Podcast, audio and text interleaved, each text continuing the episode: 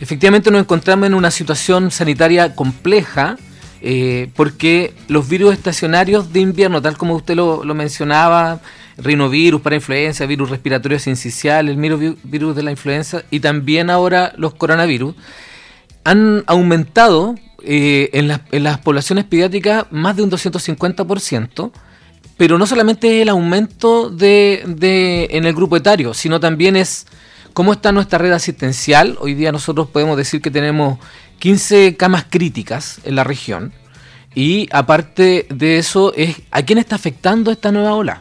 Y está afectando principalmente a nuestros niños, niñas y adolescentes. Y principalmente a un grupo etario que son nuestros pequeños menores de 4 años. Ahí es donde está el, riesgo y en los adultos mayores y, bueno, y todos los escolares que transportan, entre comillas, el virus a la casa. Esa es la situación que tenemos. Tenemos una, red asistencial que está eh, tensada, eh, siempre preparada y obviamente tomando mecanismos, ideas de reconversión en una red que está también entrelazada y también estamos haciendo inversión, pero, pero es una situación que puede complicarse y entendemos que puede ser muy incómodo para la familia, pero, pero esto es para poder defender, cuidar a nuestros más pequeños en esta, en esta ola que tiene esta característica distinta a las anteriores. Sí, eh, eh, claro, esta pudiera ser más compleja, Seremi. Eh, por estos elementos que usted ha puesto sobre la mesa. Ayer alguien decía esta cazuela de virus que, se hace, porque no habíamos olvidado de la influenza, de la parainfluenza, eh, de, todos los virus respiratorios un poquito, eh, porque las cuarentenas, las mascarillas, nos habían hecho como pasar por alto un par de años estos otros virus. Ahora al coronavirus se suman todos los otros, se suman que los niños están presenciales en el colegio eh, y eso genera este factor. 15 eh, camas disponibles de un universo, yo no sé si lo pillo, pero de un universo de deben haber unas 50 camas UCI en la región. Mira, tenemos eh, camas disponibles para adultos 86, en este momento. Y tenemos pacientes hospitalizados 765 en la región. Por COVID 49. Ahora, respecto a, camas críticas, ahí es donde nos quedan 15. Entonces, efectivamente, hoy día tenemos una, tenemos, tenemos una red también que está coordinada con otras regiones, pero no estamos tensando a nivel nacional. Mm. Entonces, está, ah, y, y, hay un dato igual bien importante. Si comparamos este año con años prepandémicos, o sea, antes de la pandemia, Hoy día el aumento de hospitalizaciones es de un 30% a la misma fecha del 2019. ¿Prepandemia? Sí, nos adelantamos. Ah. O sea, nos empezamos a complicar antes. Mm. Eh, y por eso es que eh, se toma esta decisión. Y, vuelvo a insistir, les voy a dar un otro dato súper que creo que es clave. En el caso de las vacunaciones, del avance de la vacunación hoy día de niños y niñas y adolescentes, en el caso de, de los prekinder, con esquema completo tenemos un 58%, pero con dosis de refuerzo ahora solamente tenemos un 1%. Un, un, 1%. Es muy bajo. Eh, o, en, Kinder la dosis de refuerzo un 2%. Mm. Y en lo que tiene que ver con sala cuna, medio menor, medio mayor, tenemos 0%. Mm. Entonces, eh, nos encontramos con que ya la, vacunación era compleja eh, porque no estábamos alcanzando números altos. Ejemplo, en, en caso de alumnos de primero medio, tenemos una dosis de, un esquema completo de un, 40, de un 43% y dosis de refuerzo un 51%. Entonces, ya era complejo en los adolescentes. Estábamos llamando a, vacunarse eh, lo antes posible, pero en los niños y niñas es, donde tenemos hoy día el, riesgo. Por eso es que creo que adelantar la, la las vacaciones, extenderla un poco, no es algo antojadizo. Si nosotros queremos, es para poder garantizar y darle, cuidar primero, pero también darle sostenibilidad a mantenernos en clases. Porque ya vimos lo que, está, lo que ocurre cuando tomamos la decisión de no ir a clase. Cómo retroceden nuestros niños, niñas y adolescentes. Entonces, por eso es que eh, se toma esta, esta medida. Eh, uno entiende, eh, pásenos adelante, no hay problema. Ahí. Uno entiende que, eh, a ver, toda medida que rompe eh, los esquemas, entre comillas, normales, eh, genera algún efecto. Eh, bueno, nosotros con la Carolita somos, somos papás. Nos mirábamos ayer. nos miramos ayer cómo, nos organizamos. ¿Cómo nos organizamos? Todo nuestra, nuestra ¿cómo se llama? Está todo fríamente calculado y claro. Y ahora hay que reorganizar. Reorganizar. Pero sobre la dificultad que puede generarle a una familia reorganizarse, eh, hay un elemento que a mí me parece interesante, en mi opinión personal, eh, y es que nos ocupamos a tiempo. Eh, porque, ¿qué pasa? Ayer nosotros lo comentábamos cuando, cuando sale la noticia.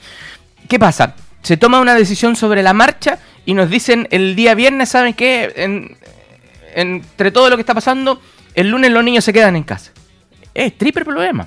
Entonces, Claro. hoy día se toma una decisión, creo yo, en mi humilde opinión, a tiempo, para que también en la casa uno tenga la posibilidad de decir, bueno, eh, nos quedan dos semanas para organizarnos, veamos cómo. Eh, Sí. Veamos cómo. Y lo otro es que, eh, hoy en el caso mío, por ejemplo, me tocó uno de los colegios que está en cuarentena. Eh, es más complicado. Sí. Es más complicado tener a los niños en clase online que tenerlos de vacaciones, porque de vacaciones se ocupan solo, en clase online requieren al papá, a la mamá, a un tutor eh, que esté con ellos. Entonces, a mí me parece, muy humildemente, eh, que se toma una buena decisión. Mire, yo creo, quiero plantear que nosotros como gobierno obviamente empatizamos y estamos conscientes que muchas personas, principalmente mujeres, que tienen labores de cuidado, eh, se verán afectadas por, la, por esta extensión. Pero es tremendamente igual relevante explicar que esta medida es una medida sanitaria y que obedece a, a la necesidad urgente y primordial de cuidar la salud.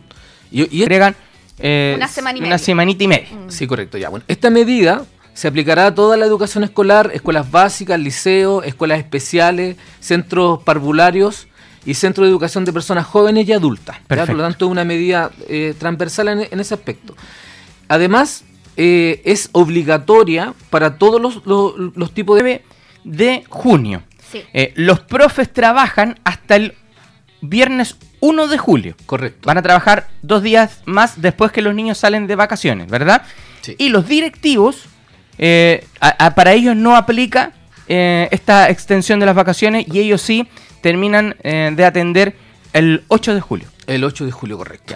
Correcto. eso es importante eh, por lo siguiente, quedan cositas pendientes, eh, temas que planificar, eh, a veces queda material en el colegio y hay que ir a, a buscarlo, qué sé yo. Entonces van a estar los profesores hasta el 1 de julio eh, y los directivos eh, la semana del 4 al 8 ellos también van a trabajar. eh, para hacer esa precisión que es importante. Sí, otra, otra precisión igual importante es qué, pasa, qué va a pasar con la alimentación Junaep. Buen punto.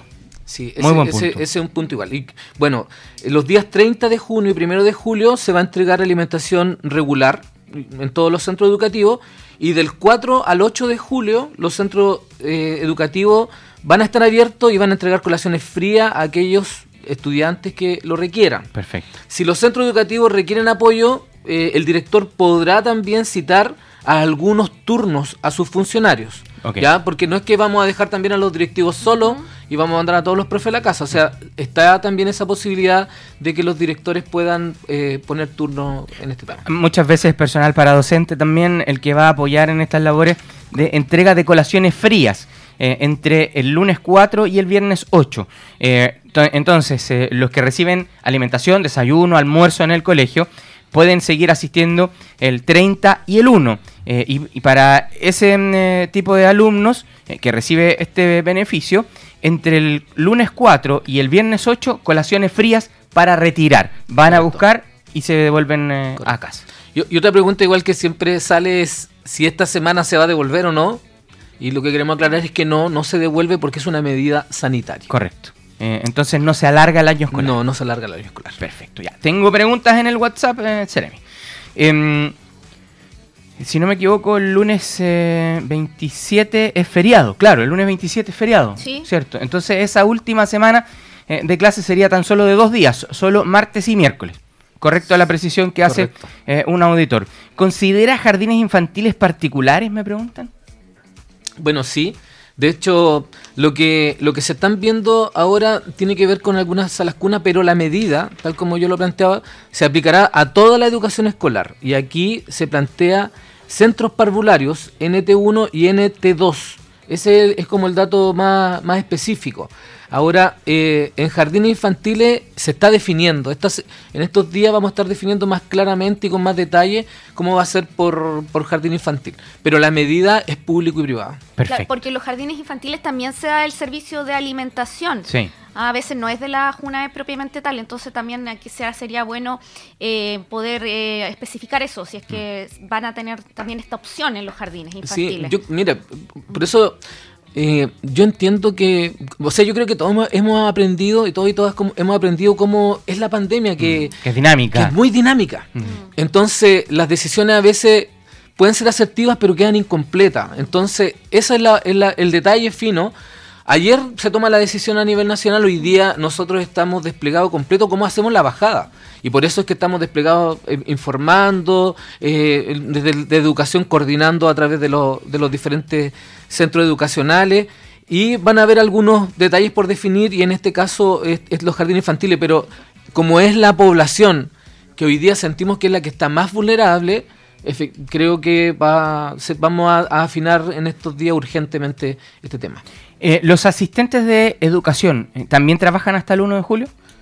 Sí, Claro. sí, correcto. Eh, corresponde igual que los docentes. De la misma forma que los docentes, pero entender esta salvedad que los directores pueden hacer turnos en torno a las necesidades que pueda tener el, también el centro. Correcto. Podría, convocarlos, digamos. Sí, podría, convocarlos. pero en sistemas de turno, ya no en la regularidad horaria que tienen cuando hay clases normales, digamos. Y eso es para garantiz- garantizar el tema del funcionamiento con el, el tema de la alimentación Exacto. fundamentalmente. O Sí. sea, Y seguramente algún tipo de entrega de material edu- eh, de apoyo Correcto, educativo también, que, que puede de repente quedan los libros en casa, puede que los niños se vayan con alguna actividad para, para las vacaciones también, eh, y ese, ese tipo de, Eh, cosas. eh, es eh, nosotros teníamos la sensación como que ya había pasado la pandemia ¿eh? y como que nos pegamos un retroceso a la realidad porque llegó el invierno o sea está llegando el invierno llegó el frío Sí. y se sumaron todos los otros virus aumentó eh, la demanda dentro de los propios centros de urgencia asistenciales y empezó a ocuparse la, la- toda la infraestructura y la red y, y ahora eh, tener esta, esta ola que está llegando a nuestros más pequeños nos pega este remesón y nos dice, oye, esto no ha pasado, por eso es tan importante la vacunación y es lo que yo creo, todas las autoridades de Estado, no me refiero al gobierno, sino al Estado y también al gobierno anterior, han llamado a fortalecer la vacunación porque es clave, porque nos permite estar mejor inmunológicamente. Como dato, contarle que cuando nosotros nos vacunamos, Mucha gente pregunta, oye, pero ¿por qué nos vacunamos cada seis meses? ¿Por qué no cada un año como con la influenza? Con la influenza. ¿Ya? Y tiene que ver con características de cómo muta el- este virus y también porque ya nos hemos dado cuenta que en el día 100 la inmunidad empieza a caer. Ah. Desde el día 100 la inmunidad cae en, en nuestros pacientes, en estudios que se han hecho eh, por la academia. Entonces, al llegando al día 180, estás muy debilitado con tu inmunidad. Y como los virus mutan muy rápido, no mutan anuales, sino que ya cada seis meses, siempre están apareciendo, oye, apareció tal cepa, tal Cepa. cepa. Entonces, nuestro sistema inmunológico no alcanza a actualizarse a la velocidad que, que requerimos y por eso es que necesitamos eh, la vacunación y, así, y tan seguida. Por lo tanto, cuando tú te dicen, oye, no, si ya me puse una vacuna, estoy listo o lista, esto no es igual que todas las otras enfermedades como el sarampión o la papera. O sea, la inmunidad dura mu- mu- mucho menos y aparte el virus muta muy rápido. Por eso es que tenemos que seguir vacunando. Seremi, desde su punto de vista médico, digamos, eh, se, se- se puede estar dando este fenómeno que hay eh, este grupo de población pediátrica, los más pequeños, que están siendo hoy día expuestos a esta cantidad de virus, que no, la, no tuvieron esta exposición previa, porque pasaron este periodo muchos de ellos eh, chiquititos, de pandemia, encerraditos, no, no, no tuvieron como, es que por eso le quería preguntar como de punto de vista médico, no, no estuvieron expuestos, entonces no tienen esta inmunidad. No criaron anticuerpos, No para decirlo criaron pues chileno. claro, eso. No, cuando andáis en la tierra, cuando andáis jugando. Claro. Eh, eso es lo que dicen, pues no salían a la calle, estaban ahí guardaditos. Perdón lo poco docto del concepto, pero es que así se entiende. Así claro. es, Sí, claro, correcto. tal cual. Entonces ahora estamos viendo este fenómeno que puede que sea ahora, este año en particular, producto de eso también. Bueno, es un factor. Ya. Efectivamente, cuando, cuando nace un, un bebé, su sistema inmunológico se va desarrollando a medida que van pasando lo- los meses, el tiempo, y también a través de la vacunación que tú generas que aparezcan anticuerpos en forma pasiva. Y cuando tú juegas, cuando tú tocas un, un gato, un perro, jugáis con la tierra, eh, te encuentras con virus, bacterias, parásitos y diferentes hongos, diferentes cuestiones que son parte de nuestro ecosistema. Nuestro planeta único evoluciona, se mueve y, y no solamente nosotros, sino que todos los seres, los árboles, todos los seres Sí. vivientes. Entonces, cómo, cómo no entender que efectivamente si tú te expones, tu cuerpo va a producir anticuerpos. Y nuestros pequeños, tal como usted mencionaba, estuvieron encerrados. Claro. Nuestros los más chiquititos. En una burbujita chiquititas. los teníamos. Claro, entonces eh, eh, es complejo porque no queremos, queremos darle sostenibilidad a que nuestros niños sigan en el colegio y en la escuela y en las salas cunas. Eso es el objetivo de esto. Es- Para poder lograrlo necesitamos que estén vacunados y que no se compliquen ahora. ¿Por qué? Porque entra, entra el pánico, el, ter- el- el temor. Y eso es lo que queremos que no ocurra. Queremos hoy día tomar las medidas a tiempo para que bajen los casos y podamos volver nuevamente. Porque no sociabilizar, cuando nuestro niño está aislado, pero no sociabiliza con otros niños, no aprende a compartir, no aprende normas sociales, no aprende el trabajo en equipo, los valores que te entrega. Entonces, eso nos hace retroceder mucho como Sí. sociedad y lo vemos cuando vuelven y, y- y vemos las peleas y vemos un montón de cosas. Entonces, ¿cómo nosotros podemos garantizarlo? Y por eso le pedimos comprensión a todos los papás, mamás, apoderados, que este tema es un tema que tenemos que verlo con- de- desde otra perspectiva que, que es superior, que tiene que ver con la salud. Y en eso tenemos que ser transversales eh, y lo más flexible ante cómo es la pandemia. Es- Ya se habla de la generación de los pandemials, Bueno, eh, sí. que es un concepto ¿En que se tiene, que claro, que ya se está acuñando. Sí, Eh, le- y, y son estos pandemials. los pandemials y son esta- estos niños que nacieron, o los niños pandemia, que nacen bajo la pandemia o que eh, los pilla la pandemia a muy temprana edad. Eh, y, qué pasa? Precisamente pasa esto, Pasa. que están menos expuestos, que han crecido en una burbuja, eh, que, no, tienen- que no comieron nunca tierra como comimos nosotros. No, y como lo menciona el el tema de las habilidades sociales. Y el tema de las habilidades sociales y comunicativas también, está Claro. Precisamente y se, se ha comprobado en este grupo. Oye, etario. nuestros niños llegan y a veces no saben cortar con la tijera, Sí, claro. no saben escribir. Para allá iba justamente. Claro, Eh, empiezan a, a- a perder habilidades que tienen que adquirir en el colegio. Hay estudios que eh, estudios serios que indican que eh, a segundo básico hay un alto porcentaje de niños que todavía no escribe. Eh, Cuando uno aprendía a escribir, en kinder ya uno a primero básico ya llegaba medio escribiendo. Eh, y hoy día, eh, en el sistema educativo, los niños eh, en segundo básico todavía tienen dificultades para el proceso lectoescritor. Eh, entonces, y, y no tiene que ver con que el colegio sea malo, ni los profes no hayan hecho la pega, nada que ver. Tiene que ver porque estuvieron expuestos a clases online. O sea, yo tengo un, un caso personal. La mía hizo kinder y pre-kin- pre-kinder y kinder eh, online. Entonces era como... Sí, pues, era como ver un monito en la tele, normal, la profe hacía lo que podía, eh, niños que tienen baja eh, periodo de, de atención, eh, entonces eh, era muy difícil. Eh, pero bueno, eh, Seremi, sigo teniendo muchas preguntas por el tema de los colegios trimestrales, que vienen volviendo de vacaciones hace poquito. Hasta ahora, hasta ahora, lo que sabemos es que este sistema de vacaciones extendidas no aplica para los trimestrales. Para ellos, eh, el proceso sigue siendo eh, el habitual. Sí, correcto. Eh, hasta el momento. Se eh, está evaluando, se, Se, va a está evaluando, se está evaluando hasta el momento. Porque hay que coordinar muchas cosas cuando tú tomas una decisión de este tipo. Y es más fácil cuando estás terminando el semestre. eh, poder coordinarlo y, y- y- y, entre comillas demorar que parta el, el otro, pero cuando tú partes en la mitad eh, un, trimest- un, un- un ciclo educativo, claro que trae mayores complicaciones. Entonces, eh, por eso no me quiero adelantar a, a cerrarlo. Hoy día la orientación puntual es que los únicos establecimientos que están excluidos son aquellos que se organizaron su jornada escolar en trimestre eh, y por lo tanto no tenían vacaciones en julio, pero se está evaluando. La primera medida es disminuir la cantidad de casos que tenemos, eh, de, de- de tratar de bajar, las, eh, liberar camas también disponibles, Sí. fortalecernos en eso. Eh, a lo mejor la medida eh, a, algunos ojos sigue siendo incompleta o a otros hoy es excesiva, pero lo que queremos es buscar este equilibrio. Entonces vamos a vamos a analizarlo con en calma estos días y, y probablemente el gobierno va a estar informando porque eh, yo por eso quería hacer el punto porque yo sé que hay muchas personas que están inquietas por esto. Oye pero por qué mi hijo sí y por qué mi hija no Mm. ¿Y- Claro. y, qué, qué está ocurriendo por qué la decisión no es, no es- no es transversal Sí, para muchos, de hecho, sí, claro, hay opiniones eh, con respecto a que puede ser una medida excesiva, en el sentido, bueno, que lo comentábamos, muchos nos complicamos con, con este asunto, en, en labores de cuidado principalmente, cuando papá, mamá trabajan, no tienen con quién dejar a los niños ahí, bueno, hay tiempo para organizarse. Pero eh, otros opinan también que este es un virus, sobre todo el, bueno, el COVID ahora, con el que vamos a tener que aprender a convivir. Eh, de manera, esto ya no se va a ir, va a quedarse. Entonces, claro, dicen, ¿por qué están haciendo esto ahora si es un virus con el que vamos a tener que convivir para siempre?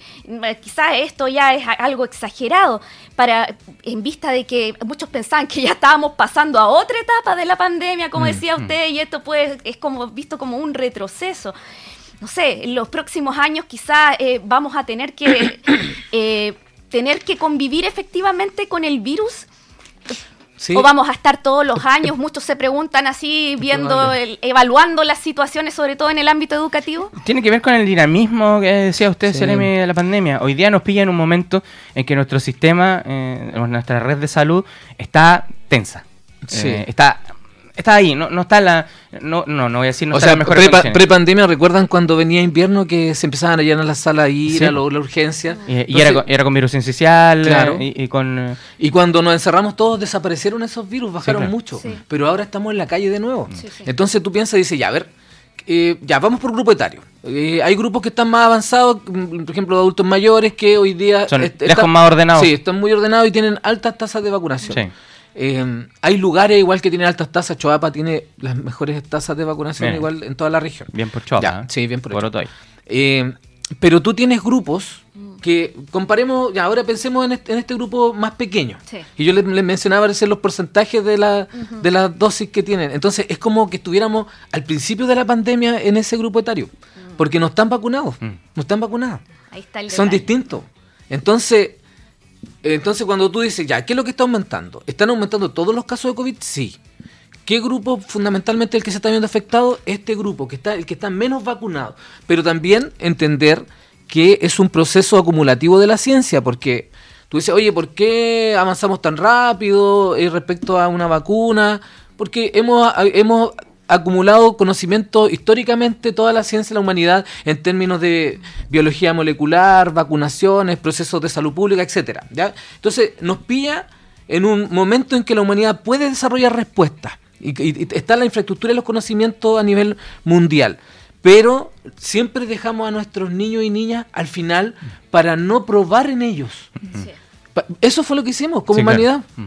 Entonces la pandemia siguió avanzando, avanzó, avanzó y empezó a bajar en los grupos etarios que estaban vacunados y hoy día nos golpea eh, en este otro grupo, entonces uno dice, bueno, en realidad es el proceso normal, regular de cómo va evolucionando la pandemia. Entonces, tenía que pasar esto que tenemos que hoy día ponerle el acento a estos grupos etarios.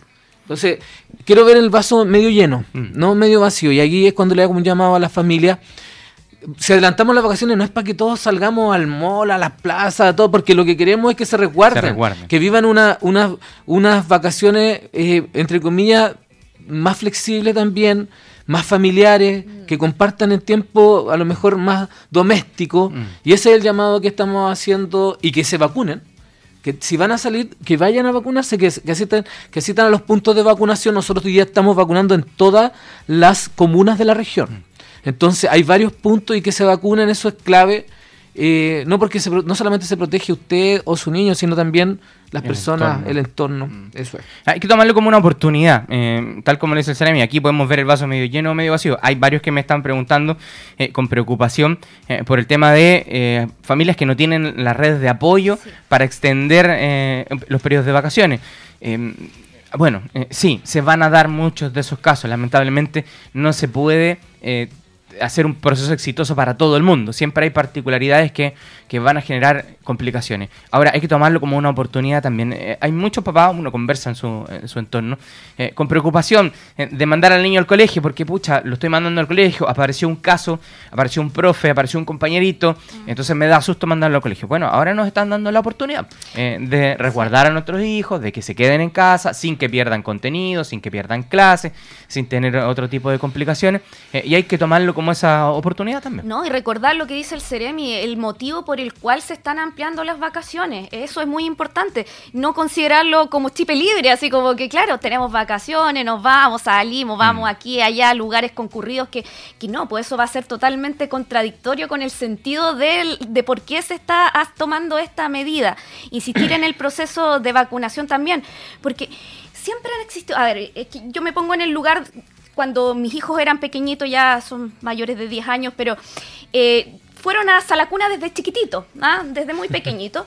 Y siempre... Eh, Nacieron en la sala cuna. Claro, prácticamente. y pasaban enfermos, pasaban enfermos, una semana sí, una semana no. Y siempre en los, en los periodos invernales siempre han existido los virus estacionales. Correcto. Entonces, claro, muchos se preguntan, pucha, ¿por qué ahora? Y acá estamos dando la respuesta, ¿por qué ahora se está tomando esta medida si es porque estos pequeñitos precisamente que los denominamos pandemias, claro, tienen una inmunidad menor, sobre todo con el tema del, del, COVID y estos otros virus que cuando estuvieron guardaditos no los adquirieron, entonces están en un proceso en que recién están formando sus defensas, por así decirlo. Quizás el próximo año no tengamos que llegar a esta medida, ¿no? Como de tener que adelantar vacaciones o clases online, no se sabe, se va a evaluar obviamente, pero esta es una medida que se toma hoy con cifras en mano, por lo que está ocurriendo en los servicios asistenciales. Hay un, hay un punto que explicaba el Ceremi también que es importante. Em, y, voy un poco a aquellas familias que tienen eh, redes de apoyos menores, eh, que una semana extra en clase, eh, perdón, en casa, complica, y es verdad. pero este tipo de medidas siento yo que se están tomando para evitar que terminemos el año con los niños en casa. y, una semana o, o, nueve días, en estricto rigor, extras en casa, pueden evitar que tengamos que tener todo el resto del año los niños en casa. Y eso sí es una complicación difícil de superar para las familias que tienen eh, una eh, red de apoyo menor. Entonces, claro, eh, una por otra, acá vuelvo al concepto anterior, es imposible que todos quedemos absolutamente satisfechos porque no hay una solución perfecta para todos. Em, pero acá se está privilegiando a una mayoría y se está buscando, con esta medida también, evitar que volvamos a los tiempos de la cuarentena y de tener a nuestro niño en casa todos los días, todo el día, eh, porque ya vimos eh, los efectos que eso tiene. Mira, a nivel regional, contarles que estamos implementando este plan de contingencia respiratoria. Estamos como gobierno invirtiendo 5 mil millones en el fortalecimiento de nueve hospitales, de los centros de urgencia fundamentalmente, y también en el proceso de complejización de camas de adultos y pediátricos. O sea, estamos en, dotando a los hospitales hoy día con 5 mil millones para tratar de fortalecer la red.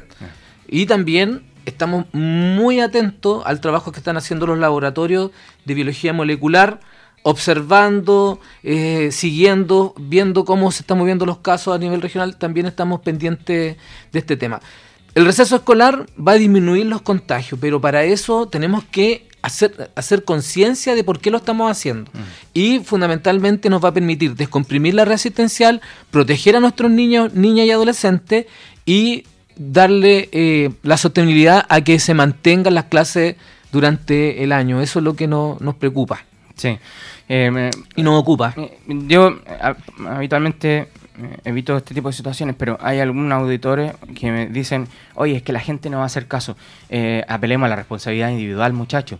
Eh, apelemos a la responsabilidad individual. Se nos está dando la oportunidad, lo dije recién, eh, de que lo que realmente queremos cuidar a nuestro hijo, lo hagamos de la mejor manera posible. Nos acomodamos, todos vamos a tener dificultades, es cierto, pero se nos está dando la oportunidad de que no se afecte el proceso educativo y de que cuidamos mejor a nuestros hijos. Entonces aprovechemos la oportunidad. El que quiera salir al y llevar a los niños donde van a estar todos jugando y donde va a haber aglomeraciones de gente, es responsabilidad individual. Le están dando la oportunidad a usted de tomar una decisión. Si el de al lado hace otra cosa, qué lástima por el de al lado, pero nos dan una oportunidad eh, y las responsabilidades son individuales y tenemos que tomarlas también. Entonces, eh, seamos responsables con nosotros y con nuestra familia. Hasta ahí es lo que nosotros podemos garantizar. De ahí, si el de al lado hace otra cosa, bueno, eh, qué lástima por el de al lado, pero... Eh, bueno, y si nos pudimos arreglar bastante tiempo con clases online eh, en periodo de pandemia en que los niños tuvieron que quedarse en las casas, sí o sí, más encima con las clases online, también nos podemos arreglar en este minuto de alguna u otra manera para tenerlos una semanita más de vacaciones, porque es netamente una decisión por aspectos sanitarios.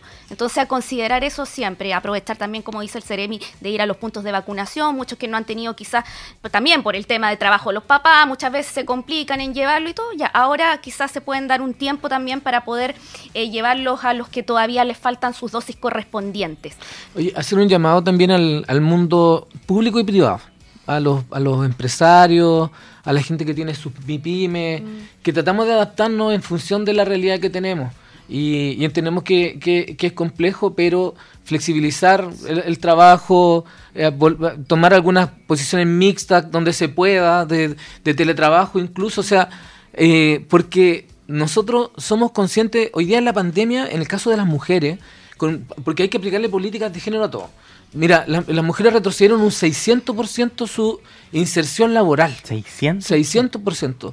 Retrocedieron una década completa. Entonces, por eso nosotros hablamos de corresponsabilidad mm. al momento de criar, de, formar y, y, obviamente pagan, de verdad, se paga el pato, entre comillas, socialmente mm. en que eh, en la familia, ya sea por una cuestión cultural, eh, económica, etcétera, eh, las familias tienden a que las mujeres se quedan al, cuidado. Y saben que eso hoy día es un problema. Entonces, por eso hacemos un llamado a la flexibilidad, a que si tú puedes, tienes funcionaria como trabajador, como dueño de una empresa, que tratemos de acomodarnos lo mayor posible durante esta semana mm. Para poder salir bien adelante y que no retrocedamos en despidos, que no retrocedamos efectivamente en no comprender esto desde un punto de vista social y también desde un punto de vista desde el género. Eso mm. yo quiero hacer un llamado fraterno a, a todos los empresarios y empresarias de la región sí, me, parece, me parece también apropiado eh, llamar también al empleador eh, a ayudar en el proceso y entender que eh, pueden ocurrir situaciones extraordinarias durante estos días extras de vacaciones sobre los que habrá que tener algún tipo de flexibilidad también en la medida de lo posible. Claro, en lo que se pueda. Así que, bueno, insisto que con esta medida se nos da una oportunidad individual. Acá lo dice una, una auditora, cada cual sabe su responsabilidad. Eh, nos están dando la oportunidad de cuidarnos, de cuidarnos mejor, de cuidar a nuestros hijos. Nos va a costar un poquito, nos tendremos que acomodar de alguna manera. Eh, para todo hay que hacer un esfuerzo. Yo les prefiero una semana extra en la casa que el resto del año en casa. Esa es mi opinión. Esa es mi opinión. Yo lo prefiero una semana más que el resto del año en casa. Es así. ¿Lo eh, tuve, un año en la casa? Sí, dos, años en clase online. fue una complicación, de verdad. Los que nos tocó vivirlo lo saben muy bien. Entonces, yo le prefiero una semanita de vacaciones extra que el resto del año en clase porque los números se nos disparan y sobre todo eh, por las complicaciones que puedan tener para la salud de los más chicos. Así que eh, eso es una buena medida. Seremi, Seremi, antes, antes, antes de despedir, aprovechemos. Por favor, es que me piden que mencione el gobierno en terreno que se va a desarrollar mañana, eh, delegación presidencial regional en conjunto con el municipio de La Serena. También van a realizar una, una actividad de gobierno en terreno en el sector de Huachalalume. Sí, ¿ah? correcto. Para que ahí tengan ese dato. Sí, estamos haciendo gobierno en terreno muy seguido en la semana. Eh, en varios en varios territorios estuvimos en Prealillo y mañana efectivamente estamos en Guachalalume, así que a los vecinos del, sector que participen porque la idea de, de descentralizar los servicios es para que ustedes puedan acercarse. Está el registro civil, eh, hay también, eh, bueno, FOSI, está, hay vacunación también en terreno, em, hay diferentes, hay oficinas del Servio, del INJUB, eh, así que para que vayan. Claro, ahí aprovechen esta oportunidad. Entonces, inicio 10 de la mañana, Junta de Vecinos Huachalalumi, ubicada en la calle principal, sitio 26. Ahí van a ver, como dice usted, Seremi, varios servicios importantes, vacunación COVID, influenza, Chile Atiende, Cercotex, Fosi, Delegación Municipal de La Pampa va a estar, agua potable, CEFAM, va a tener ahí hartos servicios eh, a los que va a poder acceder en terreno. Hay una muy buena oportunidad ahí para los vecinos del sector de Huachalalume, se pueden acercar también ahí los del San Ramón también estar cerquita, también para aprovechar esta oportunidad. Te evita el viaje al centro ah, para poder hacer consultas y trámites y además hay una gran cantidad de servicios reunidos, por lo tanto uno eh, puede hacer varios temas al mismo tiempo, en una sola salida. Así que aprovechar también eh, este sistema de gobierno interno que ya harto tiempo ya ha funcionado bastante. Sí, Lo, que estamos intentando es fortalecerlo aún más. Mm. Quisiéramos que llegara quizá a... Eh, no solamente descentralizarlo en las comunas, sino que también en los propios, en las propias comunas, en las poblaciones, porque muchas veces van, damos solo en la plaza. Mm. Entonces queremos darle otra mirada, pero eh, fortalecerlo ya como, no como un operativo, sino que ya como una política regular, continua, que se quede dentro del Estado. Mm. A eso nos referimos. Entonces por eso sentimos que había que darle continuidad y fortalecerlo. Los gobiernos en terreno si no me equivoco, nacen en Bachelet 1.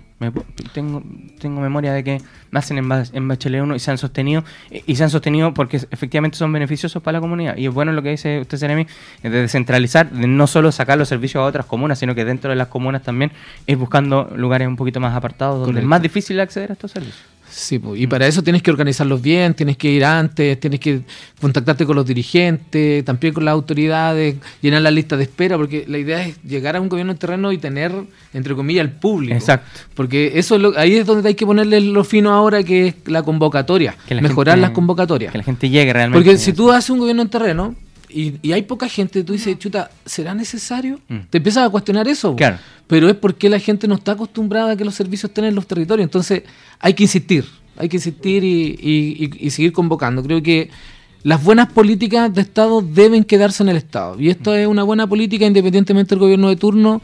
Eh, descentralizar, eh, fortalecer los territorios, creo que eh, siempre va a ser clave. Es interesante eh, cuando tenemos esa visión de Estado. Eh, Correcto. es que hay que traspasar, mm. no podemos pensar las ciudades solo en una visión de gobierno o, solo con una visión táctica. Mm. Tenemos que pensar en visiones estratégicas de Estado, que son a largo plazo. Pensar la ciudad